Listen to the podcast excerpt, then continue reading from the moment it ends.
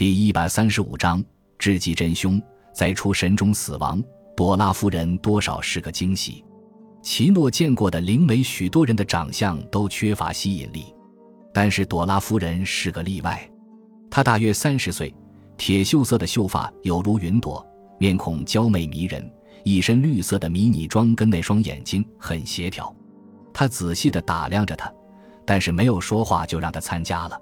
奇诺被安排在桌子边，安妮和朵拉夫人之间。伍兹让灯光暗淡了下来，用一张丝绸围巾蒙住了朵拉夫人的眼睛，然后坐到奇诺正对面。大家手牵手围住桌子。朵拉夫人往后仰着头，不一会儿，她的呼吸就加快了，声音在房里变得沙哑粗糙。她的头在脖子上转动着，越来越激烈。然后她说：“肥德烈，你在这儿吗？”肥德烈。肥德烈是他的精灵总管，安妮对奇诺的耳朵悄悄说：“这也可能是他自己的说法。”奇诺目不转睛地望着灵媒，点了点头。现在，一种深沉的男声从灵媒的唇间发了出来：“在朵拉夫人，我是肥德烈。有人跟你在一起吗？”肥德烈，想要通灵的人，有有个人。他奇诺观察着。朵拉夫人喉头的肌腱像钢缆一样绷紧了，她发出的男声有了细微的不同。海伦，你在那儿吗？我是凯斯。奇诺看见海伦全身震颤了，声音沙哑地说：“在，凯斯，我在这儿。”奇诺望了望海伦，海伦僵硬地坐着，眼睛瞪得大大的，望着灵媒。奇诺向伍兹瞥了一眼，他也死死地望着灵媒。奇诺心里闪过一个念头。他们双方都可能接近了被催眠的出神状态，那可能意味着伍兹也同样相信朵拉夫人是真的，否则那就意味着海伦，你下了决心没有？没有，凯斯还没有。时间可是不多了，海伦，我有可能马上就到另一层去了。如果那样，我俩就不可能。声音开始减弱。凯斯，别走，现在别走。再见，海伦。再见，亲爱的。那声音微弱的听不见了。不，海伦·伍兹甩开了达人伍兹的手，跳了起来。凯斯，等一等，请你等一等。多拉夫人瘫软下来，双手无力地垂到身旁，脑袋枕在椅子的靠背上。海伦·伍兹崩溃了，双手抱头靠着桌子，疯狂地大哭。奇诺起身来到她旁边，但她的丈夫却跳了起来，推开了奇诺。别碰她。我会照顾她的。伍兹扶他离开房间时，那女人似乎半睡半醒。奇诺凝视着两人走掉，心里冒出一个念头。安妮碰了碰他的手臂，他回头一看，朵拉夫人已站了起来，快速的准备着离开。他不理会他们，好像没有他们的存在。安妮也离开了，奇诺跟着他。上楼时，两人都没说话。现在天已黑尽。空气令人清爽，安妮取出一支烟，往后一靠，依在矮墙上。他给她擦了根火柴，他吐着烟雾说：“怎么样？如果你想知道他是不是骗子的话，我却不想回答这个问题。他有可能是个富裕者，有可能善于模仿声音，还有可能是别样的人，甚至可能是个真正的灵媒。但那并不是主要问题。那么，为了上天的缘故。”主要问题是什么？是你母亲的罪行是真的还是想象的？她曾经被催眠过没有？安妮一脸困惑。我母亲，催眠？这我可不知道。这跟任何问题有什么关系？我没有把握。他沉思地注视着身下峡谷里的点点灯光。我认为他俩的关系暖昧。达人和那位朵拉夫人。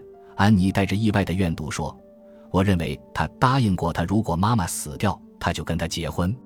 人们在催眠状态下可以回忆起他们做过却已忘记的事，可以回忆起他们的心灵为了某种理由已经抹去的东西。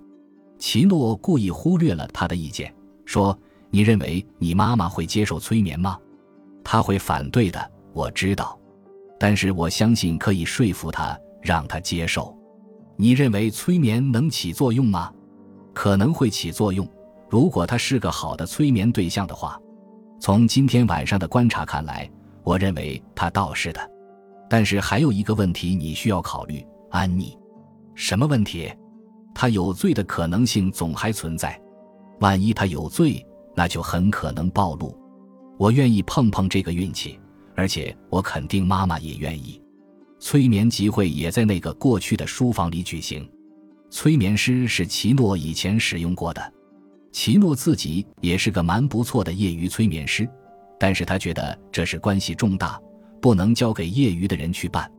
为了取得效果，催眠师必须受过注意力高度集中的训练，而奇诺却需要注意力的自由，以便处理其他问题。朵拉夫人也要求参加，安妮想回避他，但是让灵媒也来参加倒是和奇诺的意图。奇诺给催眠师做了一些指示。安排座位时，让伍兹和他的妻子肩并肩坐，别的人都有些距离。大家坐好之后，催眠师在他们面前就坐。这人相貌不凡，满头白发，声音浑厚响亮。现在我要求你们完全放松，每一块肌肉都松弛下来，把注意力集中在我的声音上，让你们的心里只有一片空白，像一张白纸，除了我的声音，什么都不想。奇诺给安妮交代过可能出现的情况，让她只想身边刚发生过的令她激动的事。她可以集中到任何事情上，催眠师的声音却不能听。奇诺很担心朵拉夫人不接受交代。现在你已经完全放松了，催眠师慢悠悠地说：“闭上眼睛，你疲倦了，非常疲倦了。你一心只想睡觉。”奇诺的估计不错，海伦·伍兹是个很好的催眠对象。他受到了催眠，但尤其令奇诺满意的是，他发现达人伍兹也闭上了眼睛，脑袋和手也松弛地垂了下来。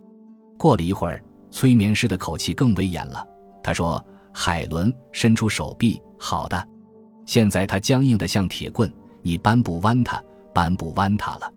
现在你扳弯他试试。”海伦，那妇女扳弯手臂的努力明显可见，但是无论她怎样使劲。手仍然放不下来。好的，海伦，很好，你可以放下了。现在，海伦，我们回到两年前去，回到你第一个丈夫死去的那天晚上去。你还记得那天晚上吗，海伦？一种低沉的呻吟从海伦伍兹的嘴里发出。是的，我记得他死的时候，你跟他一起在房顶上吗？他没有出声。你跟他在一起吗？没有，我在床上。我睡了，我喝的太多。那时候你没有跟他一起在房顶上吗？没有，没有。我睡在床上，你没有把他推出矮墙去吗？催眠师的声音像鞭子一样抽着他。